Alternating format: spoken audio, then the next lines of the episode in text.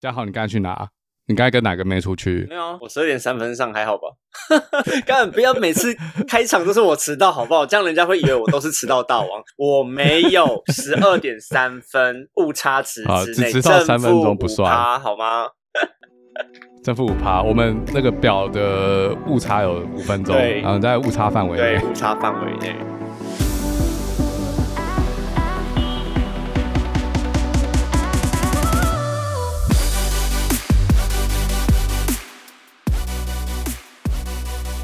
我是嘴哥，我是嘉豪，今天是布朗运动的实验计划，我们邀请了一个听众，哦上我们的节目，跟我们直接做布朗运动哎、你有看那个什么节目吗？是什么？谁来到你家？欢迎到你家，还是什么？YouTube 吗？没有啦，就是公司的一个节目啊，他们会先访问一个家庭，然后问他们说你最想要谁谁谁到你家，哈，你可以开三个。哦，有有有，我看过两集，但我不是去搜寻他节目，我是刚好搜寻某个事情，然后他们节目刚好有做到那件事。现在很好笑，他都会先开两个完全不可能请到的人，然后再开最后一个，哦，你就想说，哎，一定是他，有什么好讲哎的？没错，我看那集说什么要请什么哪个国家元首或是哪个大明星，我想说怎么可能？对，然后他就 最后一个就会讲一个比较可能的，你就想，哦，一定是这一个，就完全没有任何期待感。对，完全没有任何期待感。但我们今天的计划就是整个反过来，听众直接到我们家，对，直接请听众到我们家来，也可以自告奋勇。对，直接到嘴哥西雅图旁边去录音都没问题。有这样是不是？好，也也，你如果要坐飞机过来，OK。因为我们发现一件事，我们听众里面卧虎藏龙，没有有杨紫琼吗？这里是怎么样？杨紫琼我不确定啊，但是我知道有李安，我下次问李安要不要一起跟我们布朗运动。哦，好，各行各业领域高手都有就对了。你是讲这个吗？对，有很多高手，平常会跟我们讲一些内幕。好，今天我们要讲的主题是电视网络媒体的财经节目到底造成了我们读者有多少误会？那我们今天请到的来宾是谁？来自我介绍一下吧。哎、大家好，我是 Andy。好好介绍到这就好。今天可能会不小心挡人财路，不要讲太多。我们听众已经不多了，到时候这集播出之后减一怎么办？所以我们上一集还逼不够多，就对了。上集播出之后，有听众就跟我说：“你居然讲出来了，谁？什么东西？讲什么东西讲出来？活在器官啊 你没有逼掉，马来西亚柯文哲没有要选的。！”柯文哲他们有要选总统吗？哎，对吼，我就觉得很无聊，中间都没有讲，我就觉得很夸张，只有选举那一段时间在讲。啊，没有。其实我提活在器官是在讽刺啦，哈，应该大家听得懂。你到时候如果他要选总统，你这一集就被拿出来编。哦，不会啊，他应该不会想理我。好，我不接了。不要再挖洞给我跳，好好 好，一直。想要害我。然后我就进入今天的主题啊。电视媒体或者是报章杂志，或者是有一些名人名嘴，他们在讲一些财经的议题的时候啊，其实偶尔会沾入很多主观的东西嘛，那也会造成很多读者的问题。那我们今天可能会围绕在几个新闻啊，像中心化或者是券商，因为像我们在买股票的时候，不是都会先去开一个券商嘛？像美国那边不是最近很多 Robinhood 或者是一些美国券商都不用手续费了嘛，对不对？还有在买卖加密货币的时候啊，中心化的券商也发行了很多数位货币给大家交易。它破产的时候，或者是它营运不顺的时候会怎么办？这些东西都是我们今天可以来探讨的。那请教一下 Andy 这边有没有什么要跟大家讲的？比如说零手续费，大家都觉得很方便，都会觉得美国券商比台湾棒很多。这个东西你有没有要跟大家解释？对 PTD 上面的乡民都觉得美国零手续费这个券商好棒棒。Andy 要单挑 PT 算命，好，请 Andy 开始挡人财路。零手续费，其实交易者并没有赚到什么便宜，因为零手续费就代表你会在市场上买的更贵，卖的更便宜，因为他要赚的是你的价差，他这样比收你手续费还要爽。为什么他们可以做到零手续费这件事情？台湾的银行是帮我们怎么操作？国外的银行它的差别在哪里？就是银行啦、券商啦，券商啦，对，券商。像台湾的券商就很简单，我们有一个中心化的交易所，就台湾证交所。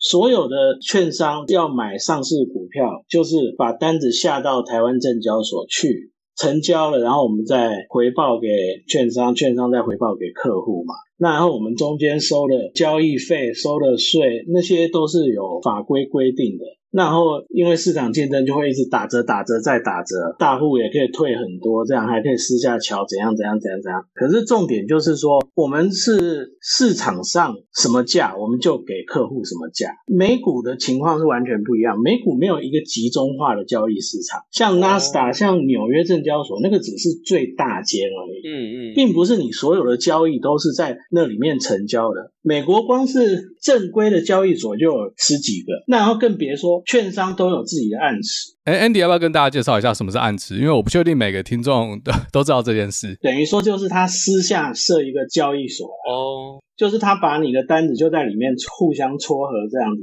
就是他自己的公司的所有客户互相之间撮合，所以你撮合的价未必是市场的最好价，可以说一定不是啊。因为他要赚啊，可是他们还是可以挂现价，不是吗？那他的现价理论上买到应该也是我们的现价吧？还是它中间不会有变成现价呢？挂现价单是可以买到你要的价，没错。可是你本来挂现价单，你可以买到更好价。对啊，我今天挂一股二十块，可是市场上成交价只有十九点九，我本来可以成交在十九点九啊。但是那些高频交易商，他就会去市场上把十九点点九的单子吃下来，然后用二十块卖给你。对啊，刚好 Andy 顺便跟大家解释什么是高频交易。其实这是高频交易商在做的事啊。这就为什么高频交易商他们很讲求速度，速度要够快，他要在别人之前抢到那十九点九的单，这样他就可以赚那零点一块价差。而且我记得没错的话，根据法规，这件事情要由电脑自行判断，自然人像证交所里面的 broker，他不能去赚这个价差。对，所以你下这种券商，你永远不要期待你的限价单会有更好的成交。可是我想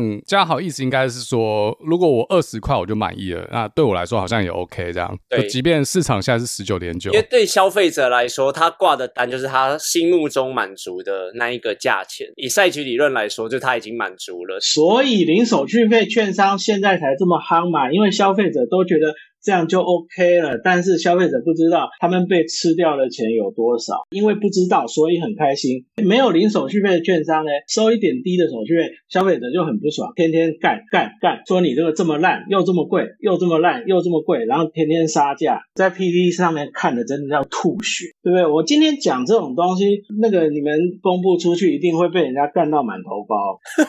对，我们会推给你。Andy 讲的不代表嘴哥和嘉豪立场，每个人有自己的立场。对啊。因为我有利益相关嘛，我是从业人员嘛，我当然觉得收手续费好棒棒，对不对？事实上，你去看那个那个魔球的作者啊，Michael Lewis，他就有写过一本书啊，他就是讲这个啊大铺的问题。哎，我问一个问题哦，刚才讲这两者零手续费和需要收手续费的券商。会不会其实是对资金比较庞大的投资人会比较有差？因为像我们这种可能就是只有一万块美金去玩，所以这个差的那一点点对我来说根本就很小。可是你说对一些比较资金比较大的，对对这大客户来说，他一单可能就几千万甚至上亿，手续费这样算起来就比被高频交易商吃掉了还要少，而且风险也比较低，对他们来说才有差。你这个就讲到另外一个重点，零手续费券商通常它的服务非常不 OK。哪一点？那你要不要跟大家讲一下，它们差别在哪里？有收手续费，你可以打电话，有人为你服务，人工服务。对哪一方面服务？你要交易啊，或者说要询问什么，现在市场到底是什么情况，对不对？或者说你要下单交易，有二十四小时的专人会为你服务。而且不是印度客服哦，不是大陆客服哦，是真的交易室的人。可是我们听说现在很多交易室的帮你 key 单的人，不是也慢慢在裁员？听起来你还是会觉得这个是一个好事情，或者是大客户，就像刚刚嘴哥讲的，资金庞大到一个程度的时候，这样做是比较有保障，是这样吗？交易人员不是 key 单用的。是在市场有状况的时候救命用。可不可以给我们一个例子啊？就是对啊，我们可能需要一个例子，就像负油价的时候啊，PTT 那些就很喜欢讲说什么啊，那个 IB 啊，通通赔啊，什么好棒棒什么？你知道为什么 IB 通通赔吗？对，这个 IB 是那个 Interactive Broker，是美国最大的网络券商。因为油价变负了之后，它的报价画面变成全黑，你什么都看不到。他们也有国防部哈，你也完全无法下单。然后 IB 没有给你任何人工可以接单的地方，你打客服电话、写 email 过去，没有人会理你的。你是说他是零手续费，然后当出问题的时候你要找他？他没有零手续费，他是手续费很低啦。对，I I B 是这样的。对，我的意思是说，零手续费券商，你在他的网页上找不到电话可以打，就你无法及时去止损之类的，然后可能就 o u k 也就是说，传统券商他要去养一群专门及时为客户服务的，所以他这个服务就是要当手续费 charge 你这样一分钱一分货啊，这个货是服务的，那手续费是保险费。你要有手续费的收入才能养活这么多人，对不对？因为它是固定的。那可是我现在站在券商问一个问题，像你说的零手续费在券商那边，它利润比较高的话，为什么现在还有一些券商他坚持是要收手续费，而不转去跟高频交易商去合作？因为就像嘴哥你刚才讲的，因为他们要为大户提供最好的服务。他们的目标本来就不是 Robinhood 瞄准的那种散户、菜鸟、年轻人，课程不一样。对啊，客瞄准的客群不一样。这样讲，相信听众朋友都觉得合理了吗？像那些大券商，基本上都有那交易门槛啊，你没有几万美金、十万美金以上，他根本不接受你当客户啊。我我没办法当客户，而且刚才提到一些专有名词，我们稍微解释一下好了。嘉豪，你要不要解释一下 Robinhood 好了？这个你比较熟。因为 Robinhood 稍微解释一下的话，就是它是一个开给散户用的交易所嘛，它就是标榜着用很低的价钱就可以去买股票，所以它那个时候刚出的时候，美国很多大学生，然后是比较没有钱的年轻人，就透过这一个 App 或者是说交易站，在呃市场上可以运作，所以有一阵子很红，所以我已经忘记几年的时候。等于说他自己创造了一个新的市场，因为这些大学生他们根本就是他们的钱根本就不够去玩这些需要交易手续费的券商，嗯，啊，本来他们都不是投资人，就 Robinhood 出来之后创造了一个新的市场，没错，这其实蛮厉害的，就是有点破坏式创新了，对啊，间接也诞生了一堆少年股神啊。他取名叫 Robinhood，就是说我们是劫富济贫啊，对，然后其实是劫贫济富，劫贫济富。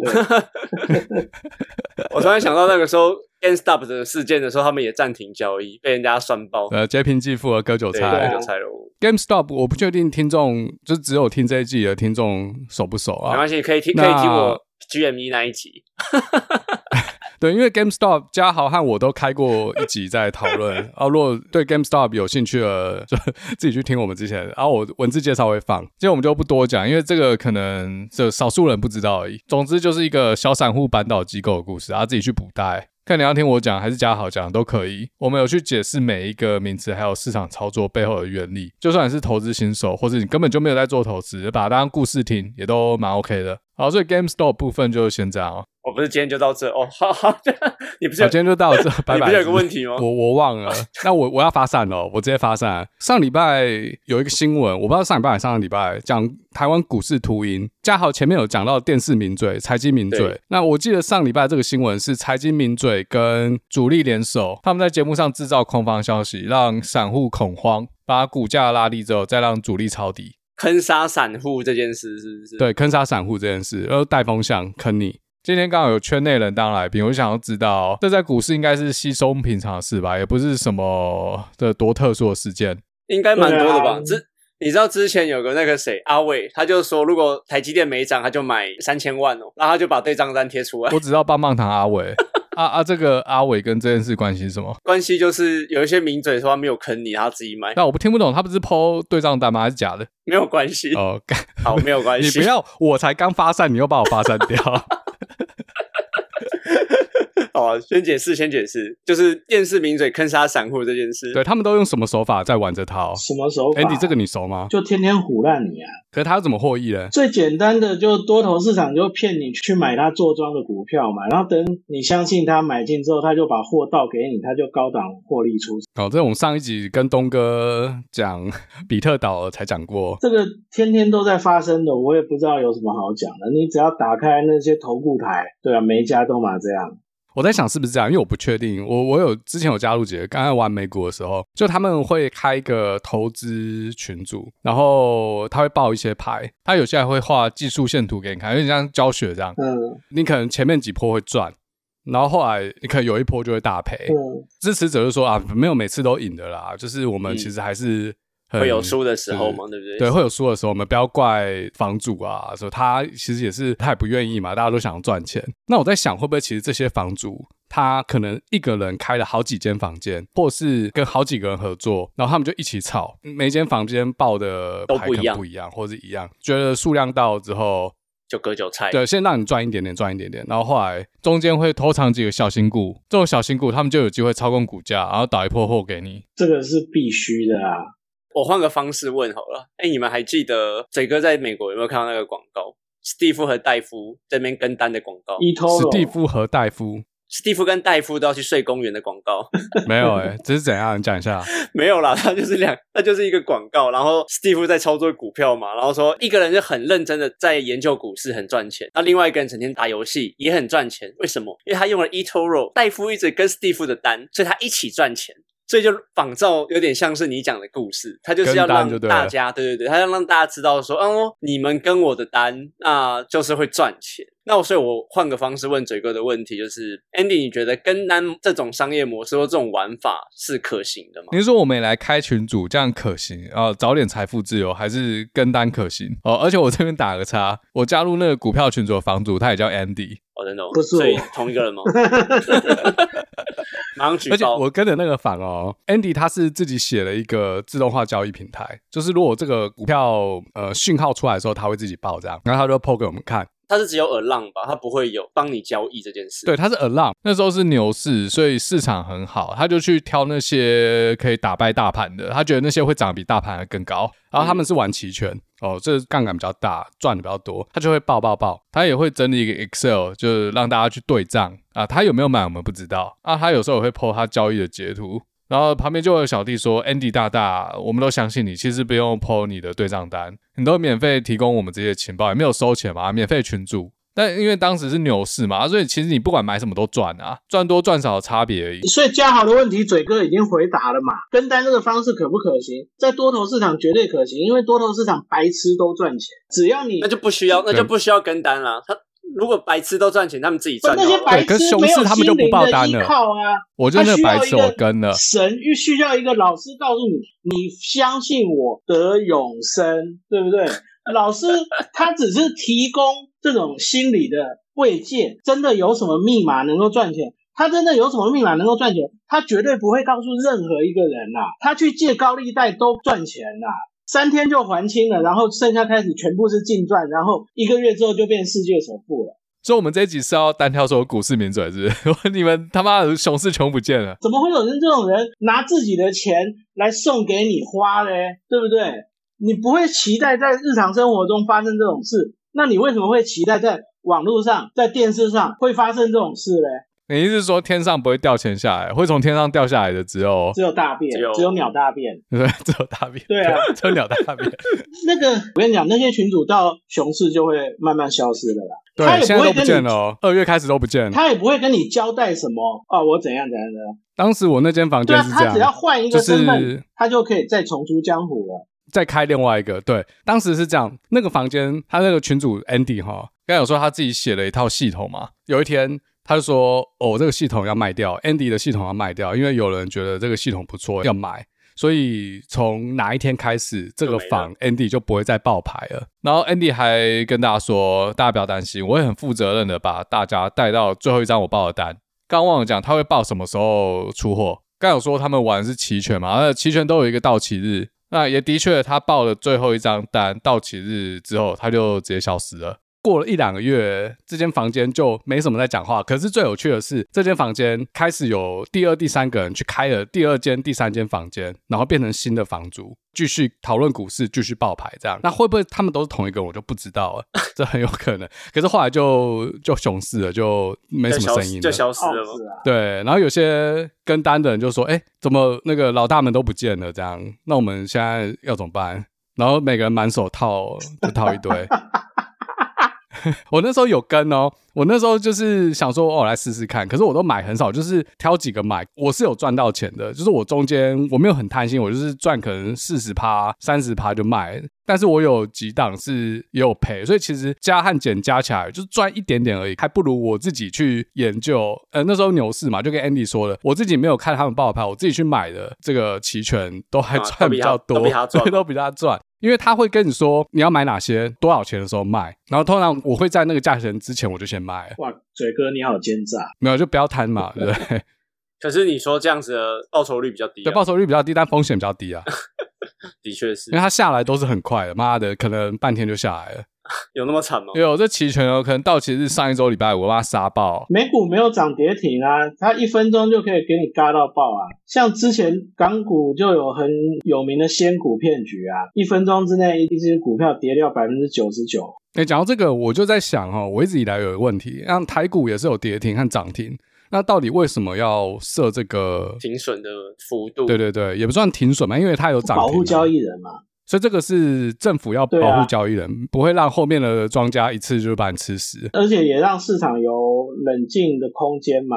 你一天最多只能跌掉十趴，涨十趴，然后你再去思考说第二天的交易到底要不要继续下去这样子。那我外插一个问题哦，嗯这我不知道 Andy 可不可以讲啊？Andy，你现在经手的买卖量级在哪？那个 scale 在哪里对？那 scale 钱在哪不一定哎、如果也不是一天啦，就是平均手上是多少资金在转？因为我不是代操啦，那如果说你问我最大的客户哦，我们最大客户有大概五六亿的资金在吹，反正客户要做什么就帮他做，但不能给建议这样。对，绝对不行给客户任何建议。Andy 是在国外还是在国内？国内国内因为台湾的法太严格了。保护交易人，这样合理啊，不然会有内线交易疑虑。而且如果客户听你的啊赔了啊，算谁的？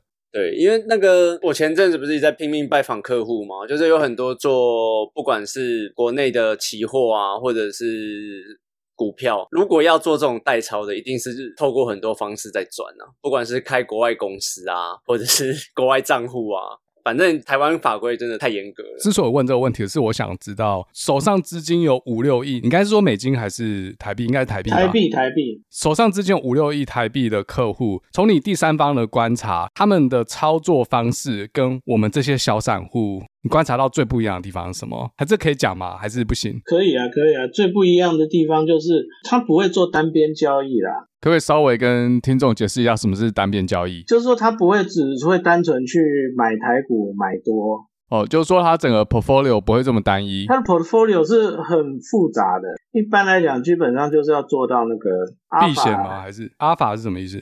阿法策略就是不管多空它都能够赚。这要怎么做到？可不可以？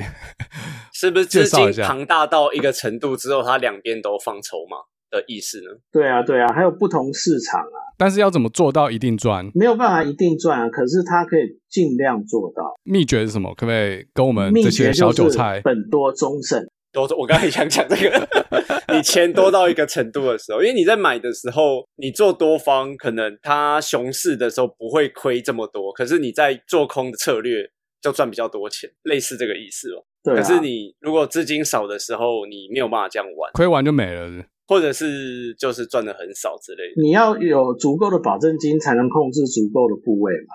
然后当行情对你不利的时候，你要钱要够多，你才能够继续看下去嘛。？OK，如果你钱不够多，就算你看的对，你也活不到得到回报的那一天钱。这跟德州扑克一样哦。对啊，你要看下一张牌对比，较要看下一张牌多少钱对啊！如果人家比你，我再大你一亿，啊，你没一亿，你就不用玩，了。你就没得玩。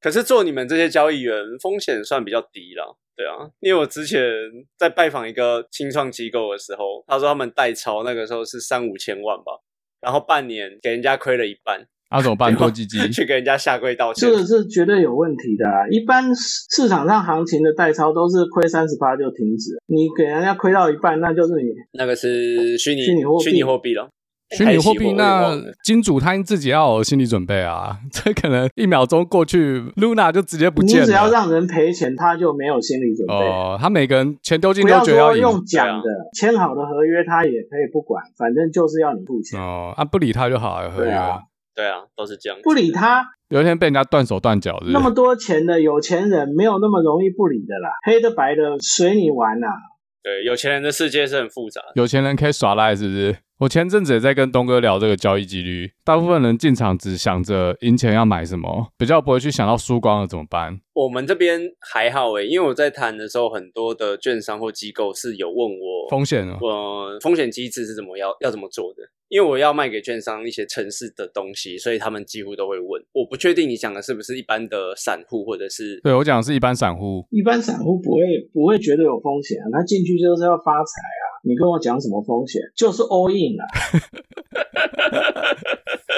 那你自己在做操作的时候，因为你刚才说你只是帮客户下单，对啊那你自己在操作的时候有没有什么准则？风控第一优先哦。我看过太多大行情了，我是从那个一九九九入行的，所以大抗泡沫我也看过，然后金融风暴、欧债危机，然后贸易战、COVID，哦，所以今年的这个不算什么，是不是？如果从你的二十三年经验，今年的行情，今年的行情大熊市。不算大熊市，今年小熊啊，可爱的小熊。小熊 还没结束啊，还不知道，还没结束，说明还还在长大，还在长，呃还在不知长大。我长大。我我还是你觉得差不多了？长期怎么样不知道啦，可是我觉得短期好像落底了，因为一直都是连续出利空都不跌啊，害我赔了一点。你是做空我的是是？做空啊。哦，哎，你这个论点跟东哥有点像哦，我们听众可以参考一下哦。我个人也是觉得差不多了。诶、呃我我们东哥是说九月看看哦不是那个那个什么投资网哦，不提供投资建议。对对对，自己的钱自己决定哈，你要自己丢钱是你自己的决定。你在那个你在西雅图，我跟嘉豪都在国内哦，不要害我。对你不要说我在西雅图，我不在西雅图，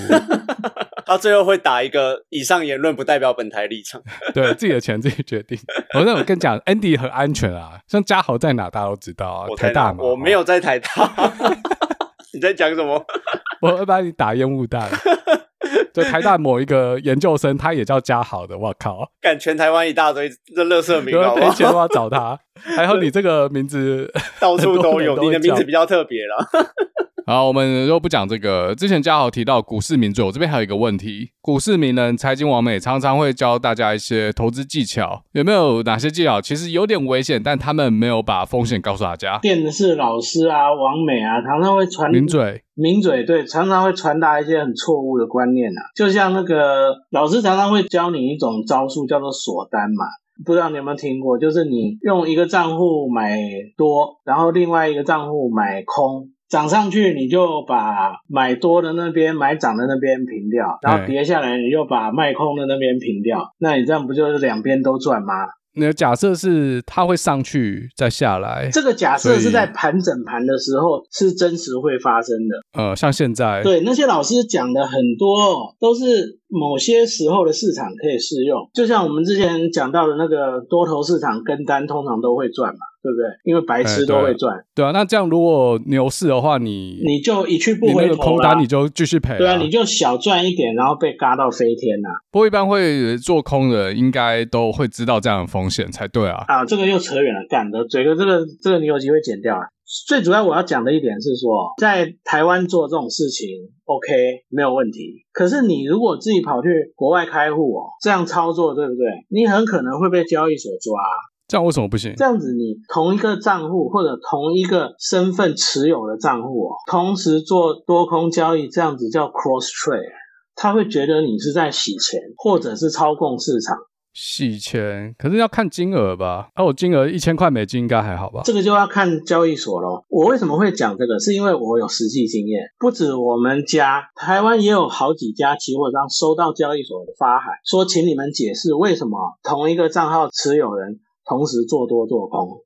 这样洗钱的机制是什么？为什么这样是可以洗钱？因为假设说我在 A 券商开一个账户买，然后我在 B 券商开一个账户卖，那如果说我同时买进卖出，这样子可以保证我永远哦，这样等于把 A 洗给 B。我永远不会赔钱嘛。这样我只要付出手续费，A 券商的就变成合法收入了。等于说，是洗钱人要把钱从 A 转到 B，然后先把钱从 A 丢到一个大池子里面，然后 B 再从这个大池子里面赢一些钱出来，这样监管机构就不知道这笔钱其实是从 A 转给 B，这样金流就断了，就是无法追查钱从 A 到 B。对，B 拿出来的就是合法收入啦，A 亏钱是他家的事啊。所以 A 通常是不法的资金，这样。对，那可是这样他要怎么抓？因为你是两家不同的券商啊。可是你的身份讯息是同一个啊。哦，可是如果真的要洗钱，应该他会开人头户啊。对，真的要洗钱不会这样子做，可是交易所会盯这种行为。然后我们交易人很多都被老师洗脑的有这种错误观念，然后你这样子做，你就会被盯上。哦，可是他要怎么盯啊？如果你是用不同的人头，你他怎么盯不？同人头没办法，可是通常交易人都不会觉得这样有什么违法，都是光明正大的做啊。哎，你给了一个很好的洗钱建议呢，真正要洗钱的人不会这样子做啦。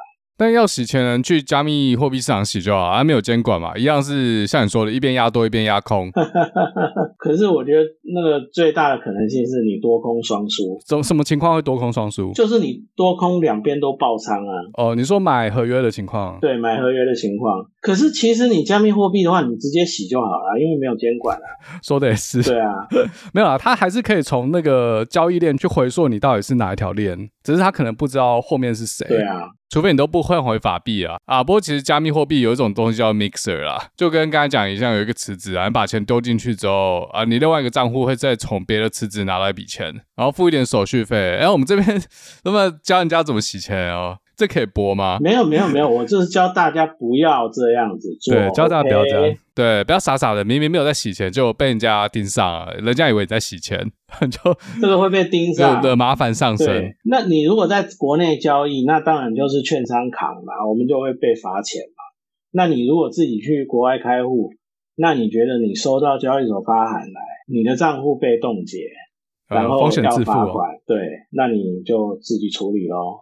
这些都没有那些名嘴啊、王美会告诉你。然后还有另外一个我想到的就是，台股很多人盘前去喜欢挂假单，在那边，这是放假消息的概念，是不是？对，价位跟那个张数都乱挂，然后反正开盘前全部取消就没事了嘛，对不对？嗯。你这种做爽了之后，你也是一样，你在美国做这种事情也是会被交易所警告。对，就想要操控市场，这样。对，操控市场，影响价格。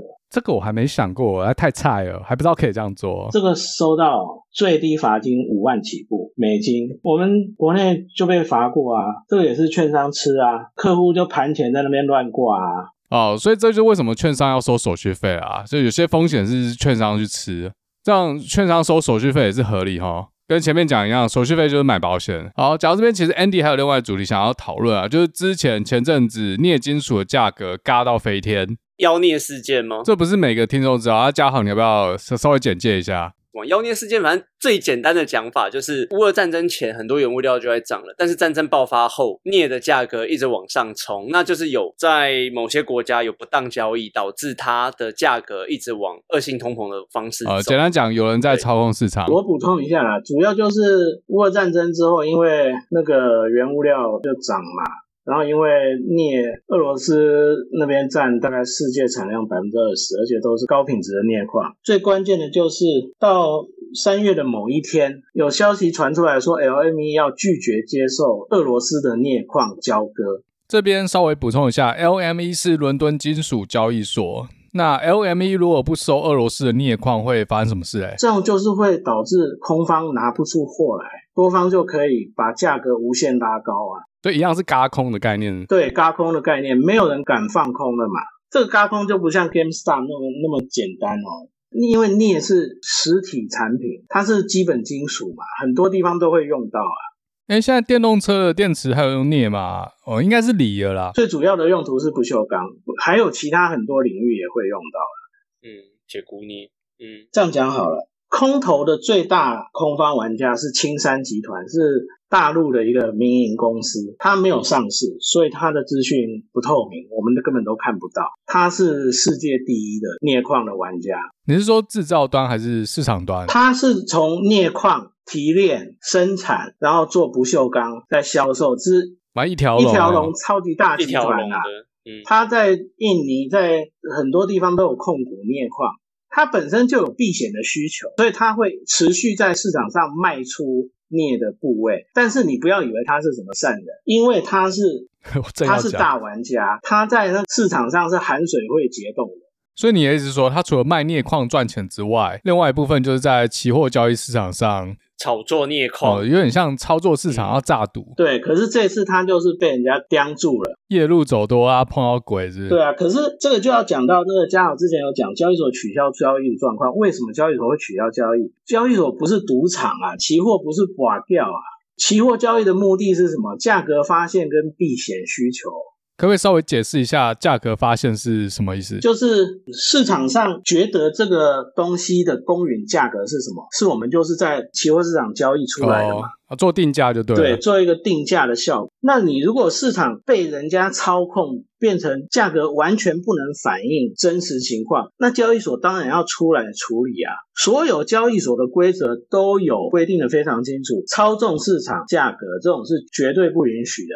交易所有权取消、终止或者暂停。也就是说，期货交易的游戏规则，其实交易所已经写清楚了，违反规则，它就是可以取消。在 LME 这个情况，就因为 LME 被港交所买走，所以 PTT 就一面倒的就在说啊，中国把拍掉啦，什么中国怎样怎样怎样怎样怎样。我知道大家都很讨厌中国啦，可是这是金融问题，大家可以稍微专业一点嘛，对不对？哦，你是要讲塔利班就对了。不管发生什么事，都是要拉中国出来，为酸而酸，反正骂中国、酸中国就是爽。明明妖孽事件这件事上面，LME 就是照规则走，交易所是要维持交易所本身存在的目的、负责任之类的。对对对，我我知道这样大家都会有不能理解，因为这件事非常不透明，多空双方他们都藏得很深啊，你你外面的人根本看不清楚他们在做什么，甚至那些报纸上新闻也未必是真的。但是哦，我跟你讲，有一个没有人发现的地方，露出真实的讯息，就是。你知道华新丽华那个焦师傅控股的公司？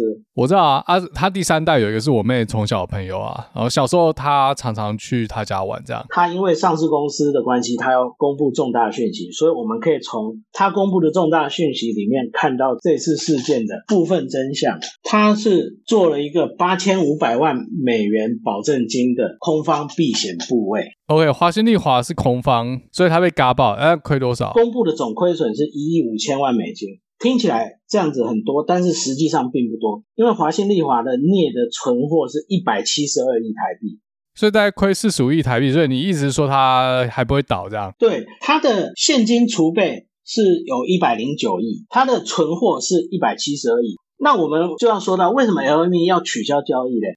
三月八号开盘，镍的价格就像发疯一样的涨，最高涨到十一万。那十一万之后就暂停交易了，然后 LME 后来就宣布三月八号当天交易取消，到三月十几号才重新开盘。那为什么要取消呢？因为我们看华新丽华，如果你没有取消的话，我们不要再讲说如果交易继续跑下去，镍会涨到天上去。我们就以十一万来算的话，华兴利华的亏损是二十六亿美金，新台币七百二十八亿。本来做期货交易是要拿来避险，啊，避险必要倒闭，华兴绝对立刻宣布倒闭的啦。期货你你们有玩过吗？期货没什么研究了。保证金亏损你是立刻要补进去，你没有补进去，我就要帮你强制平仓。没有任何交易参与方能够承受这种额度的亏损。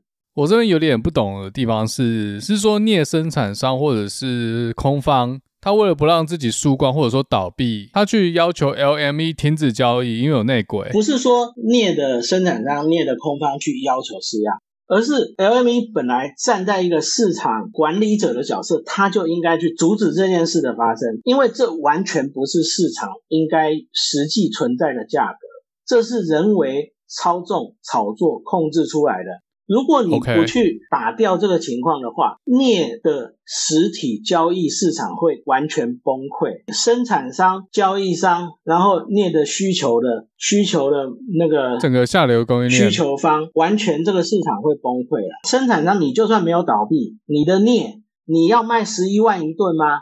谁跟你买？对不对？而且更不要说，如果你没有暂停交易的话，嘎空会一直嘎上去，嘎到不知道什么地方。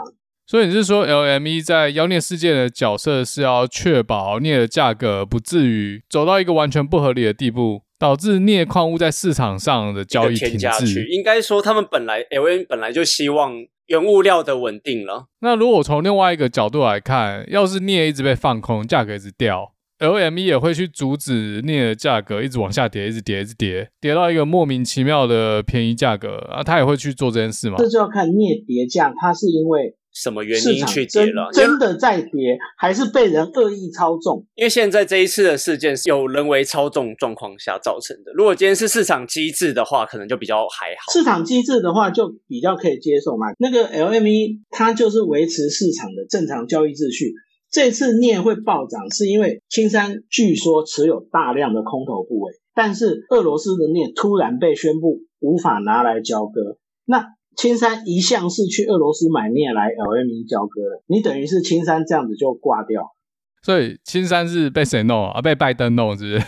制裁俄罗斯的 collateral damage。交易所跟政府他要求的就是市场秩序要稳定下来嘛，你不能一方吃干抹净，把市场整个搞到挂掉。那如果我们把这件事回去对比 GameStop，可不可以稍微比较一下差别？会不会有人听到这一段觉得，哎，Robinhood 去暂停交易好像也合理？Robinhood 没有这个资格。如果真的影响到市场正常交易秩序，这个是要 SEC 出来。SEC 是什么？SEC 是那个证监会，有点像我们的金管会这样子。对啊，一个券商你怎么可以自己去判断说不让它下来？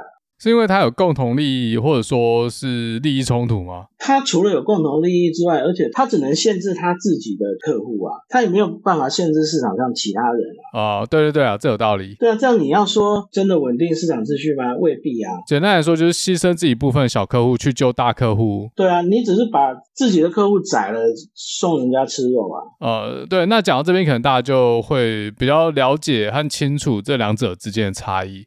啊啊！其实今天 Andy 跟我们分享这么多，最重要的重点就是在做投资的时候，一定要先想到风险。Andy 和东哥都在市场打滚好几年了，大家同一句话就是风控要做好，不要觉得自己绝对不会遇到黑天鹅事件是一定会发生的。夜路走多就会碰到鬼啊！讲到鬼哈，你们最近有看那个没有咒吗？对咒没有，还没看，没有，不敢看，不看还是不想看，不敢看，不想看，不想看。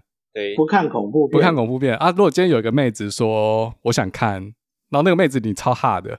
哦，Netflix and chill 可以啊，哦，Netflix and chill，那你要先经过 Netflix 先对才有 chill，下到 c 赛才能 chill，就一点都不 chill，凡事都要先苦后甘。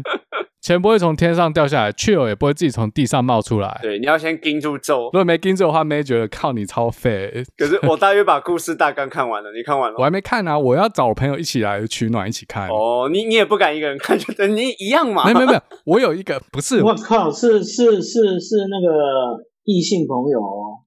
你说我没有没有，我是找我一些朋友一起看，因为我的朋友都很 都超熟啦。我前看了前十分钟，然后我想说，哎，不对哦，这个我之前有几个朋友也喜欢看恐怖片，我就想说找大家来看，因为我家楼下有一个投影机嘛，就比较大，我想说，哦，找这个机会大家一起来使用我买的投影机，因为我买了一直都没有用。你不是有拿来做运动哦？对啊，我买投影机，然后还有环绕音响来做运动，靠腰。啊，最近还有一个新的恐怖片。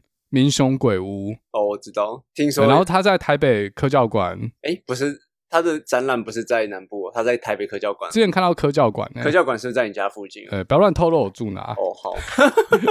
等下，我现在立马查。对啊，台北科教馆啊，可以去一下，我可以带妹去。所以今天的夜配就是，今天夜配就是民雄鬼屋。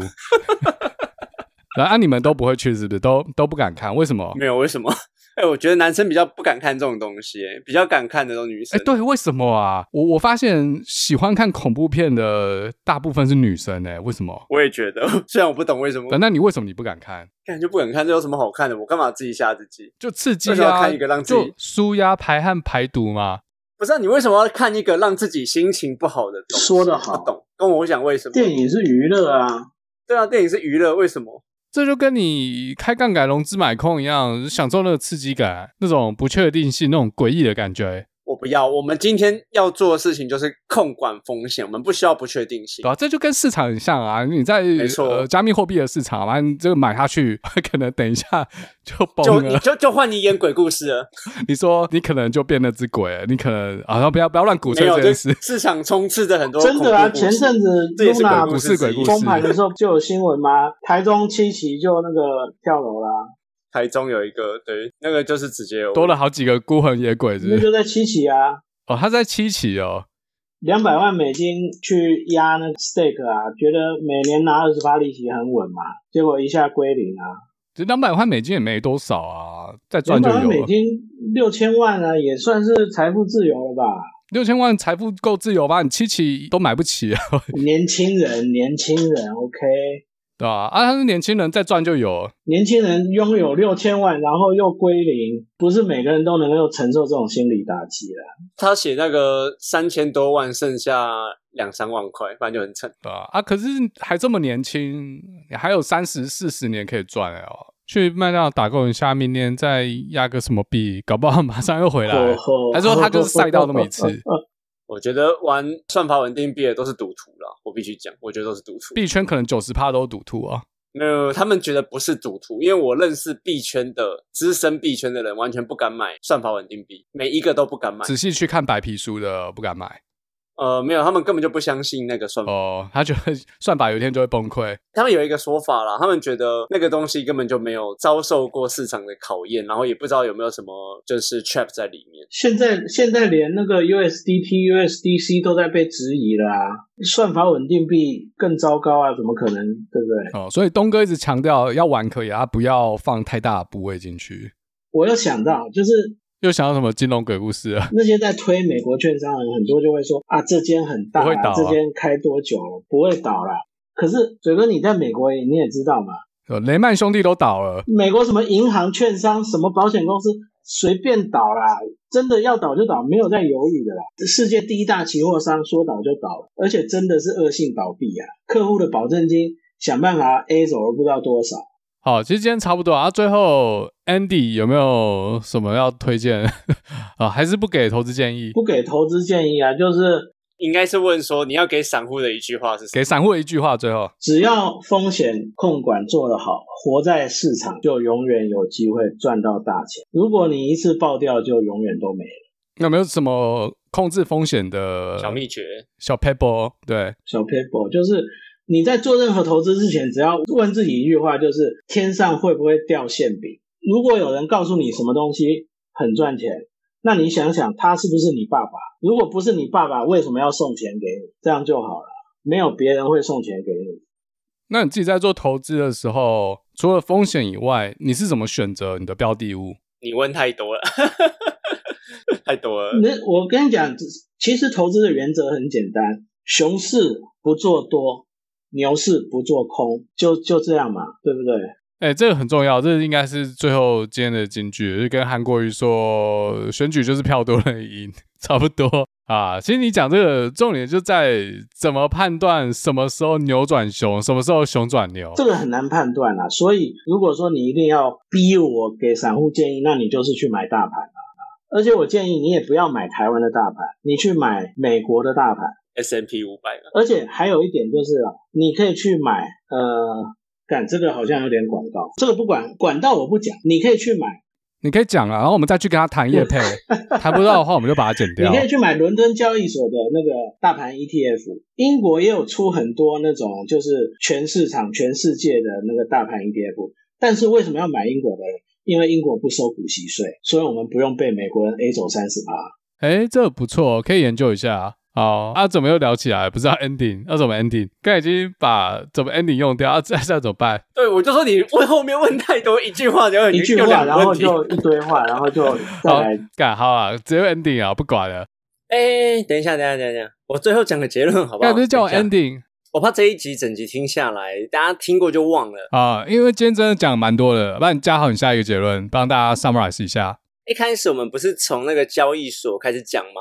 林林总总讲了很多东西，哎，这几年开的一些券商啊，他们不是都不用收使用者手续费吗？啊，如果忘记为什么他们不收的朋友，自己往前 TKB 补带哈，就是听我们讲 GameStop 啦。那最重要的点就是风险管控，因为这些券商呢，都是用一些不透明的交易来赚取价差，那现阶段可能都平安无事。但如果哪一天爆发出来的时候，大家的钱可能会不见很多。免费的最贵。但是我讲这个东西啊，也不代表不建议大家继续使用 Robinhood 啊、TD 这些免手续费的这些券商平台。重点是刚刚说到的风险管控，因为很重要，所以要说很多遍。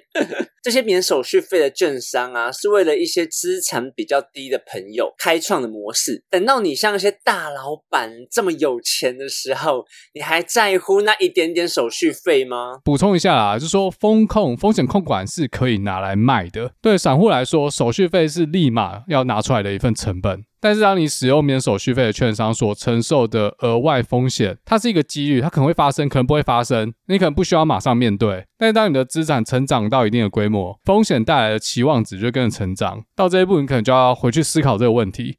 所以啊，如果你等你像嘴哥一样这么有钱的时候，嘴哥很穷啊，没有业配，就去看一个真正有保障的券商吧，至少他们背后的资金会让你觉得比较安心呐，不会倒闭。好了，就这样，嘴哥有没有什么要补充的？但也不是说收手续费的券商就一定不会倒啊，还是有风险。只是今天 Andy 介绍了这么多黑天鹅事件，还有中间的咩咩嘎嘎，你应该有能力开始自己做评估。好，那我们谢谢 Andy 今天到我们节目做不良运动。提供我们很多交易市场的看法，还有很多秘辛，呃，还还有什么？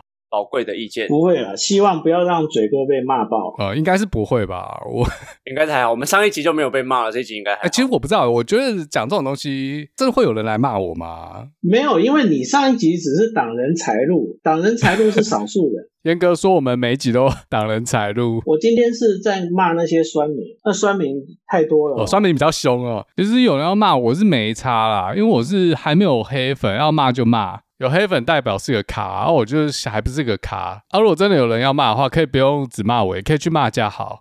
烤窑，呃，嘉豪也需要一些黑粉啊。好，那我们今天就到这了，我们下次再见，拜拜，拜拜。